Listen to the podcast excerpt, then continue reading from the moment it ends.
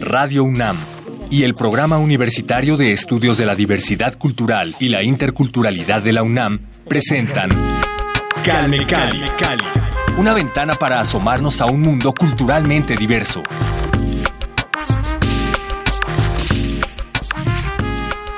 Hola, ¿qué tal? Bienvenidos a Calme Cali. Yo soy Vania Nuche y me da mucho gusto recibirlos nuevamente a través de las frecuencias de Radio UNAM. En esta ocasión damos la bienvenida también a nuestro invitado Sócrates Vázquez García. Él es originario de Oaxaca, de la comunidad Ayuc, Tlahuiltoltepec, Mije, Oaxaca. ¿Cómo estás? Muy bien, muchas gracias. Sócrates. Gracias. Qué bueno que nos acompañas y bueno, se preguntarán ustedes a qué se dedica Sócrates. Pues él es colega, es nada más y nada menos que periodista, también se dedica a la radio, lucha constantemente porque las radios comunitarias tengan un espacio y pues se escuche su voz a través de las frecuencias de radio. Entonces, pues bienvenido y qué gusto tenerte por acá, colega. Pues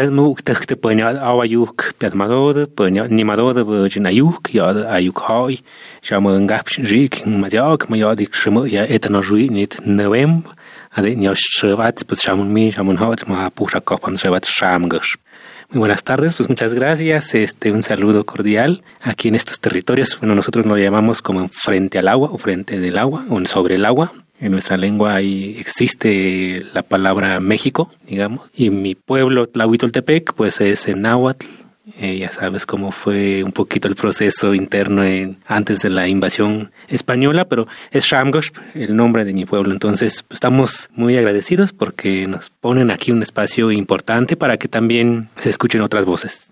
Muy importante sobre todo dar voz a aquellos que han sido relegados históricamente, como bien lo mencionaste, ¿no? Desde la colonia. Pues bueno, para eso te citamos en este espacio para que nos cuentes cómo ha sido tu trabajo desarrollando proyectos comunitarios, ¿no? En favor de las culturas originarias, en específico en el sector de la comunicación, ¿no? Esta lucha que has llevado para abrir cada vez mayor espacio a estas voces que ya hemos comentado. Entonces, cuéntanos, bueno, hay que acotar justamente que eres cofundador de la radio Gebog.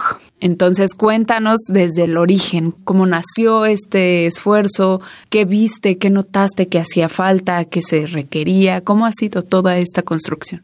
Bueno, esta iniciativa que se llama Jemboj en nuestra lengua Ayuk, Vientos de Fuego, traducido al español, es un proyecto colectivo, comunitario, comunal, que ya tiene unos 40 años como proyecto, como idea, como esta intención de que los pueblos y las comunidades puedan operar, administrar sus propios medios de comunicación. Entonces, por ahí de los años finales de los años 70, 80, se empieza a hacer una serie de, de, organizaciones en defensa del territorio en nuestra región y empieza a construirse como espacios de comunicación como son los parlantes o la construcción del alfabeto ayuk o microprogramas que se ponían en cassettes, en los parlantes, en las comunidades. Después la lucha por que se establecieran eh, medios de comunicación como las radios indigenistas. En nuestra región es una lucha de los pueblos, no es como que el Estado lo puso, sino que fue a petición de las autoridades comunitarias. Entonces, nosotros venimos de todo ese proceso organizativo para la defensa del territorio, la, el fortalecimiento cultural, la construcción del alfabeto ayuk, la lucha por una educación propia, entre otros procesos más, ¿no? Entonces nosotros como jóvenes en tiempos del año 2000, 99, conocimos la lucha de la UNAM, estuvimos aquí presentes, conocimos la que huelga, un saludo a los compañeros de la que huelga, que son los que con ellos iniciamos este proceso técnico, como que saber cómo son los fierros, los transistores, todo, toda la parte de armar un transmisor. Con ellos iniciamos con varios compañeros también de la comunidad. Eh, este proyecto de Gemboje es un proyecto de acuerdos de asamblea. Hubo una, una asamblea en el año 1999 donde la asamblea acuerda de eh, solicitar una televisión y una radio para la comunidad. Y ellos meten la solicitud a la SCT y después estuvimos viendo este proceso y nos dimos cuenta que lo, lo, que hizo la SCT fue mandar un oficio a TV Azteca para que pusiera una repetidora en nuestra comunidad.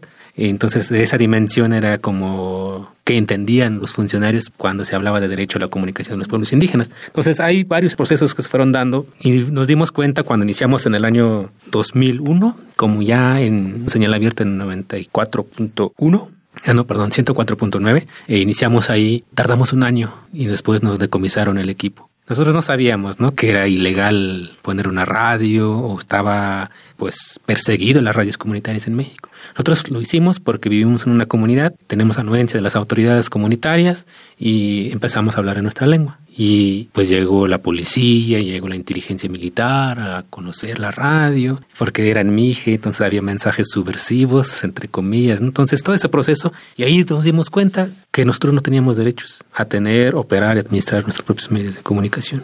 Cuando nos quitaron la radio nos dolió bastante porque nos había costado desvelos, organización, compañeros aquí en, la Ciudad de México vendiendo chicles en el metro para juntar para un transmisor chiquitito de 20 watts. Nosotros haciendo eventos allá en la comunidad para juntar un dinero que se pudiera completar para comprar el equipo para armarlo. Entonces nos preguntamos, pero ¿por qué el Estado, el gobierno nos agrede así y nosotros no estamos haciendo nada malo? No estamos al contrario, ¿no? Como una forma de que los pueblos sigamos existiendo, fortalecimiento cultural, identitario, la lengua, etcétera. Pues entonces nos dimos cuenta de que hay una política gubernamental que no favorece a los pueblos indígenas, que no favorece a los pueblos indígenas. Calme Cali. Entonces buscamos mecanismos eh, de denuncia, de condena hacia el Estado mexicano, que eso fue en tiempos de Fox, donde pues se había agredido la comunidad en sí, ¿no? Como violación a un derecho colectivo, no solamente los que estábamos ahí. Y la verdad fue un acto simbólico, porque me acuerdo, ¿no? Que se llevaron un transmisor chiquitito, una consola de ocho canales que se usaba con baterías, con pilas, unos cables y unos cassettes y unos CDs, era lo que se llevaron. Y todavía lo tienen en la SCT de Oaxaca. Entonces, más bien fue una situación simbólica y que nos dimos cuenta de eso, ¿no? Que ahí había o sigue habiendo una restricción para que nosotros como pueblos y comunidades indígenas tengamos estos derechos. Y a partir de ahí es como nace esta iniciativa de seguir fortaleciendo, buscando mecanismos, alianzas con organizaciones nacionales internacionales como es la Asociación Mundial de Radios Comunitarias, AMARC, para visibilizar lo que estaba pasando en México y nos dimos cuenta que había otras radios que estaban pasando por lo mismo, que no éramos los, que no éramos los únicos. Ese fue como el inicio del proceso de cómo fuimos avanzando y en el año 2003 metimos una solicitud a la ST para tener un permiso. La asamblea nos cuestionaba en nuestra comunidad por qué se llevaron el equipo, por qué se apaga la radio, por qué la policía viene así y pues dijeron que no tenemos permiso. Pues consigan el permiso, pero no vamos a dejar de tener una radio en nuestra comunidad, porque ya llevamos un año y era fue también algo muy significativo para los pueblos, para nuestras comunidades, porque hay todo un proceso de descolonización en la mente. Me acuerdo de una abuelita que fue eh, a la radio y nos dijo, oigan, pero ¿qué hacen ustedes? ¿Cómo es que le hacen? ¿Cómo es posible que ustedes se pudieran meter en mi radio y me empiecen a hablar allí en, en la lengua, ¿no? En Ayuk. ¿Cómo le hicieron? ¿Quiénes son ustedes? ¿Cómo le hacen? ¿no? Y dice, es que yo siempre he pensado que no alcanzaría a escuchar mi lengua en una radio, porque siempre he escuchado que es el español, el agots, que nosotros le llamamos, que está ahí y es el que sabe, y sabemos quién sabe cómo le hacen para meterse a la radio y que estemos escuchándolo de lejos pero ustedes lo pudieron hacer. Entonces, cosas como así tan chiquitas, sencillas, es un gran paso para nuestros pueblos, porque uno vuelve a valorar lo que es la lengua, ¿no? Todo este proceso de colonización, este proceso de minimizar la lengua, este, la cultura, de superar el estigma de la India María, cómo nos han representado los medios o la folclorización, ¿no? De los elementos culturales que tenemos como las danzas, las tradiciones, ¿no? Se vuelve mercancía al final. Entonces, estos medios buscan fortalecer, pero desde otra perspectiva, una perspectiva más política e identitaria, ¿no? Desde la autonomía, desde el territorio, desde la cultura, ¿no? Y eso es lo que ha provocado la radio en sí. Entonces, pudimos lograr un permiso en el año 2004, que fue rápido. O sea, había radios que decían que tardaban 40, 20 años en poder conseguir un permiso, Y la ley no se había reformado desde 1968, 60, por ahí en los 60 es que se crea esa ley que se reformó finalmente en el 2013 con Peña Nieto. Pudimos lograrlo y empezar a trabajar otra vez la radio. Y también la forma en cómo empezamos a hacer el trabajo es que la comunicación indígena está muy enraizada, muy vinculada al territorio, a la vida cotidiana. Entonces, nosotros no teníamos formación en comunicación, ¿no? Yo no estudié comunicación y estudié sociología rural. Y otros compañeros, los que estábamos ahí, eran aficionados. Nadie había estudiado comunicación. Solamente sabíamos prender el transmisor, saber cómo se modula, cómo puedes ecualizar un poquito por ahí tu voz y grabar y editar. Y eso, básico. Entonces salimos a las comunidades a grabar las voces cotidianas, cómo es el saludo en la mañana, cómo es la tarde, cómo es la hora, cómo se habla en la asamblea, cómo se respetan los mayores, entonces los chistes, este, nuestra lengua. Y gracias a eso la radio ha tenido mucha aceptación un proceso largo, pero que nos ha costado mucho trabajo porque la gran mayoría de las radios comunitarias y sobre todo las indígenas hemos sido voluntarios durante estos años. Eh, a veces tenemos dinero, a veces no tenemos dinero, pero es una característica, ¿no? Porque quisiéramos tener una infraestructura, una cabina mínima para grabar como ustedes aquí, eh, pero no, eso lo usamos para transmitir y grabar cuando no hay nadie, ¿no? Y ahí mismo editamos en un cuartito y transmitimos. Y entonces eso lo que he visto que esa comunicación está vinculada al territorio, en la defensa del territorio también. Muchas radios surgen a partir de experiencias de organización para defender del territorio ahora más con los megaproyectos que están llegando a diversas partes de los territorios indígenas que aún conservan bosque, agua, que han visto también que hay energías fósiles, ¿no? Entonces, la radio es una herramienta fundamental, a pesar de que dicen que la radio ya fue, pero yo creo que no. La radio sigue siendo el futuro. sigue siendo el futuro porque la palabra tiene que ser, la palabra tiene que seguir.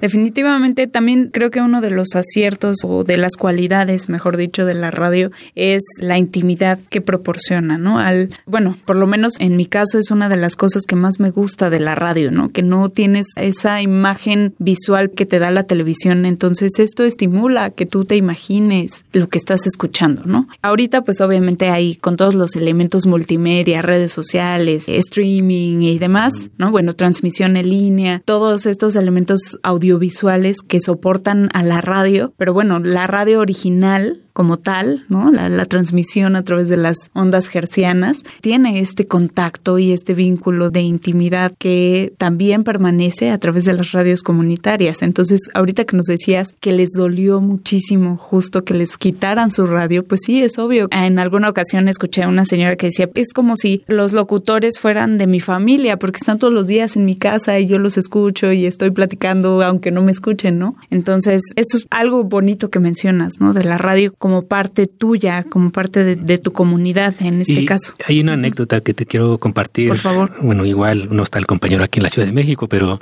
me acuerdo de un compañero que tenía una discapacidad eh, visual. Llegaba a la radio y yo quiero hablar. Pues sí, puedes hablar, pero ¿cómo se hace eso, no? Mira, el compañero es eh, muy creativo, pero nadie lo valora, lo reconoce en la comunidad. Él es este, un discapacitado y anda así en la comunidad, o en su casa, en su rancho, y el día que llegó a la radio se transformó, completamente se transformó porque era el más escuchado, el que más creatividad le entraba a la radio, espontaneidad, y no, sabían quién era. Siempre preguntaban quién es el Maoshon, Maochón es un pájaro gris chiquito que siempre anda en el, la tierra. De repente ya cuando estás a un metro te vuelan. Y ellos se preguntaban, pero ¿quién es? ¿Quién es? Y luego él no se dejaba ver. Él no hacía nada en público. Entonces, eh, cuando se volvía a la radio, se transformaba completamente. Y había estudiado, creo que hasta el segundo año.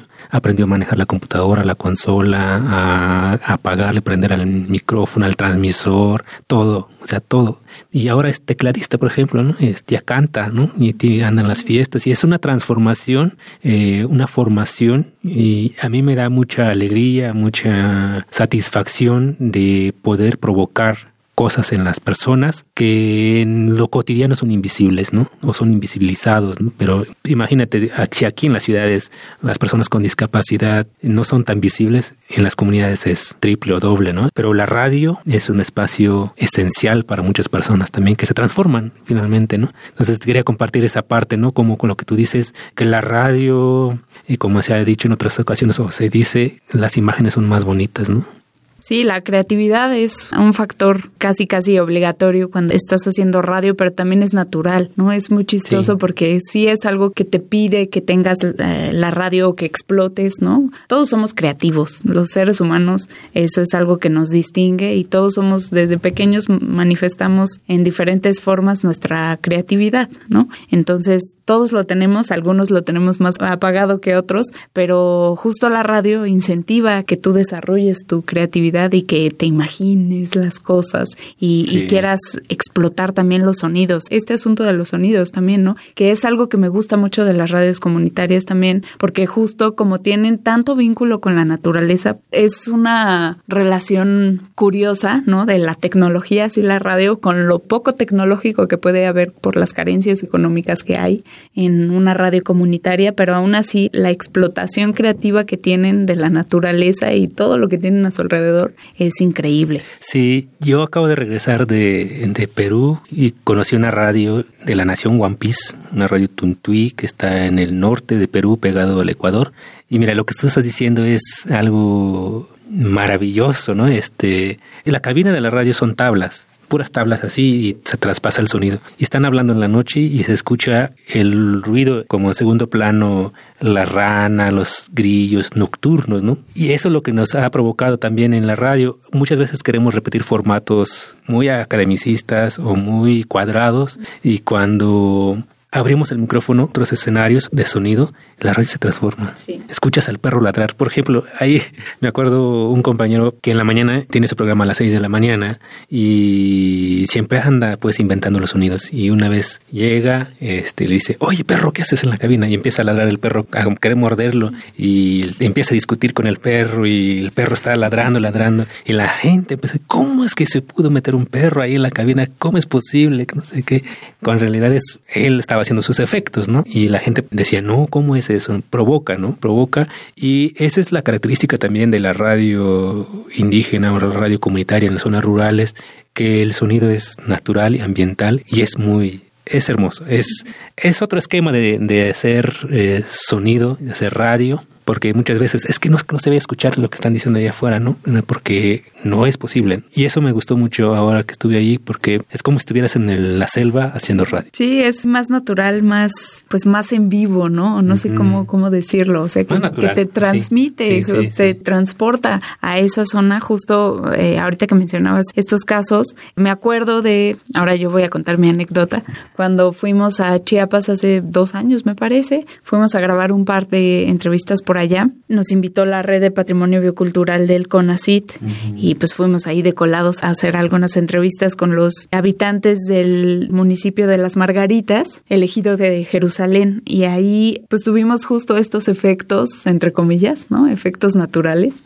de pues todos los ruidos, los grillos, las luciérnagas, todo, todo estaba ambientado y era natural, ¿no? Entonces, cuando escuchamos las grabaciones, fue revivir esos momentos y fue hermoso, fue muy bello. Sí, sí te provoca otra cosa.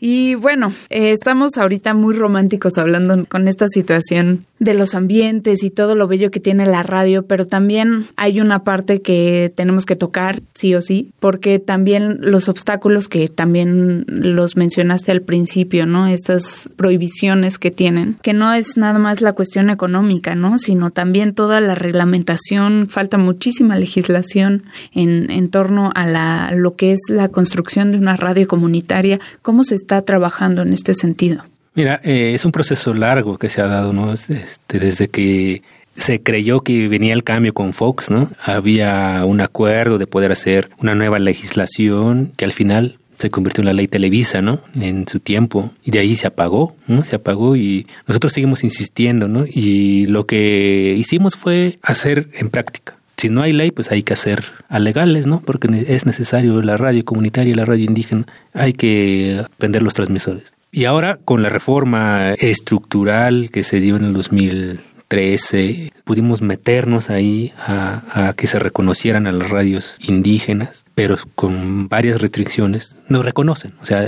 lo que hace la ley ahora es como si naciste, ah, bueno, te voy a dar tu acta de nacimiento, pero pues cómo te vas a sostener, ese es tu problema, ¿no? Y si puedes, puedes tener el 1% de publicidad oficial, hasta ahí nada más. Pero es peor para las radios indígenas porque no hay una figura que los pueda eh, respaldar. En realidad lo que dice la ley es que las radios indígenas pueden ser concesionarias las comunidades, pero la comunidad no existe como sujeto jurídico que tenga derechos, por ejemplo, para facturar, tenga una cuenta bancaria, por ejemplo, no hay. Entonces se tiene que llegar a prestar otra vez figuras externas a las comunidades como son las asociaciones civiles, que son los que hacen posible que puedas tener una factura, pero no son directamente los sujetos. En nuestro caso es así. La Radio Jambó apostamos porque la comunidad fuera la concesionaria y no una asociación civil como otros compañeros lo han hecho por estrategia, porque creemos en el sujeto colectivo como sujeto de derecho, pero ahora nos estamos trabando en eso de que no hay formas, mecanismos, y esto costó mucho. Esto le costó al IFETEL entenderlo, porque antes cuando teníamos el permiso era una asociación civil. Y cuando fue la transición en la ley el reglamento en la ley que se hizo de la ley federal de radio y televisión había un transitorio. Decían que tenían tantos meses para transitar los permisionarios a comunitarias o indígenas pero lo que pasaba ahí es que nosotros decíamos nosotros no queremos seguir usando la figura. La ley dice que pueden ser las comunidades indígenas sujetos de derecho pueden tener sus concesiones pero dice ¿por qué si es tan fácil que se cambie la ley no dice que puede haber cambio de figura puede haber nada más transición de permiso a concesión.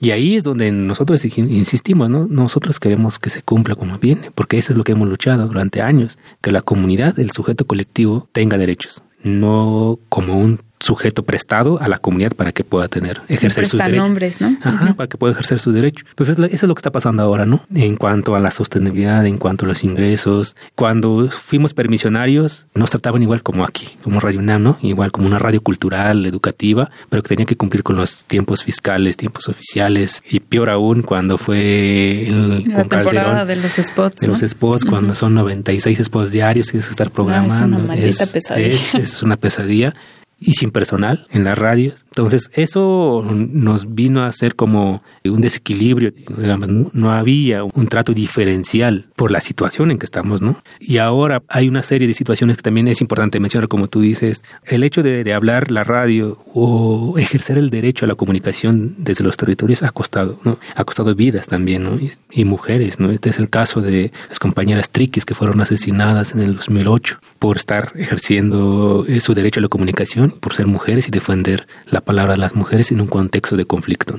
Eh, sigue habiendo ahorita asesinatos de compañeros comunicadores indígenas, comunitarios, eh, recién los casos que se han dado durante este gobierno actual. Entonces es otra situación que está sucediendo y peor aún porque a nosotros nos cuestionan si somos comunicadores o periodistas porque no trabajamos en un medio reconocido, no tenemos una credencial de que perteneces a la radio o perteneces a tal medio o al sindicato o a la cadena de radio, ¿no? Entonces, eso ha sido también una batalla de que los comunicadores indígenas puedan ser reconocidos como periodistas, como esos sujetos indispensables para tener una sociedad más democrática, una sociedad más informada, ¿no? Desde el contexto donde están. Eso también está aún en pañales, ¿no? No se ha reconocido, no, hay un trato igualitario, ¿no? Ahorita ya hay una sensibilidad, digamos, yo me imagino en el 2000, 2001 hacíamos muy poquitos espacios nos abrían para hablar de la radio indígena, ¿no? Que era eso, porque siempre nos catalogaban de subversivos, piratas, clandestinos, ilegales, cuando pues no, ahí estamos en las comunidades, la gente que decimos pues lleguen, lleguen ahí, vean qué estamos haciendo, ¿no? Nosotros estamos ejerciendo un derecho, no estamos robando nada, no estamos robando nada.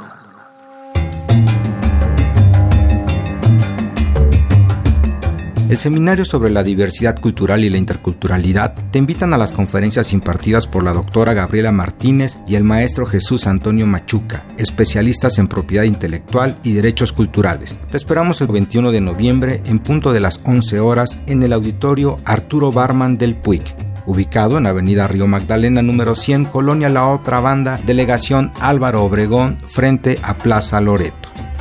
El proyecto editorial del PUIC desarrolla publicaciones impresas y electrónicas creadas para lectores especializados, así como también para el público en general. Recuerda que puedes consultarlas en nuestro portal www.nacionmulticultural.unam.mx. Mantente atento, pues ya se acerca el séptimo simposio Los mexicanos que nos dio el mundo, con la temática Inmigración y Diversidad Cultural Los próximos 28 y 29 de noviembre, a partir de las 10 horas, en el auditorio Mario de la Cueva, ubicado en la Torre 2 de Humanidades de Ciudad Universitaria, estaremos abordando temáticas con destacados especialistas como el profesor emérito de nuestra universidad, doctor Carlos Martínez Azad. Más información en nuestras redes sociales. Búscanos como arroba.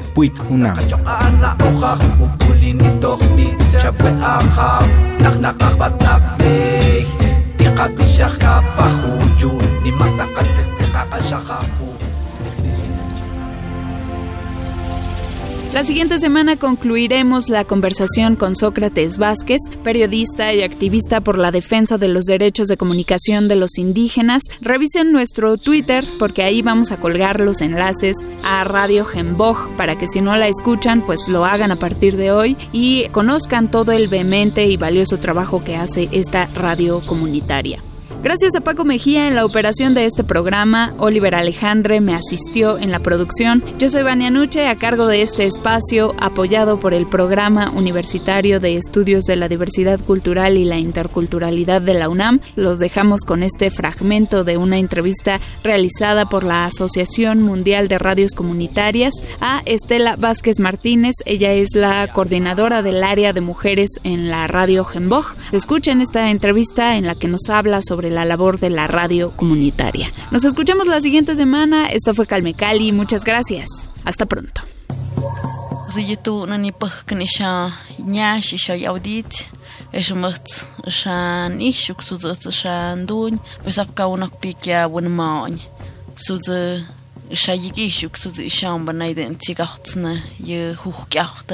apnaide midi kapudh kapukas naide midi pudh kapsuz ni naide baun mai. Yiwa mo suz ye etinoshu ni dia ki shet.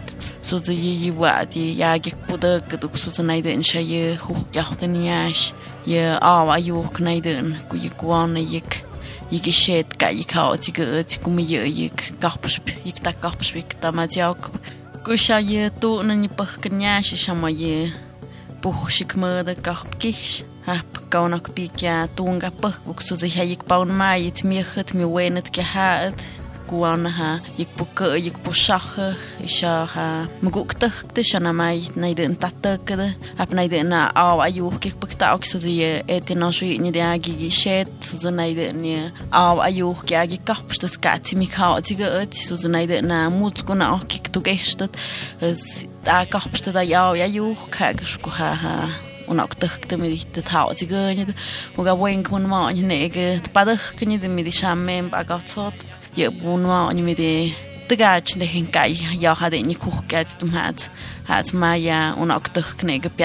de En esta emisora se trabaja con variedad de ideas.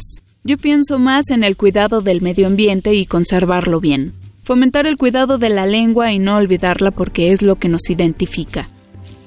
El trabajo que se hace en esta radiodifusora se apoya en ideas y propuestas para el trabajo, para seguir transmitiendo los mensajes sobre temas ambientales y culturales. Tratamos de incitar a las futuras generaciones a que conozcan la vida ayuk y que no se apropien de ideas foráneas porque la vida aquí es diferente a la de la ciudad. De la ciudad. Radio UNAM y el Programa Universitario de Estudios de la Diversidad Cultural y la Interculturalidad de la UNAM presentaron Calme Cali. Calme Cali. Una ventana para asomarnos a un mundo culturalmente diverso.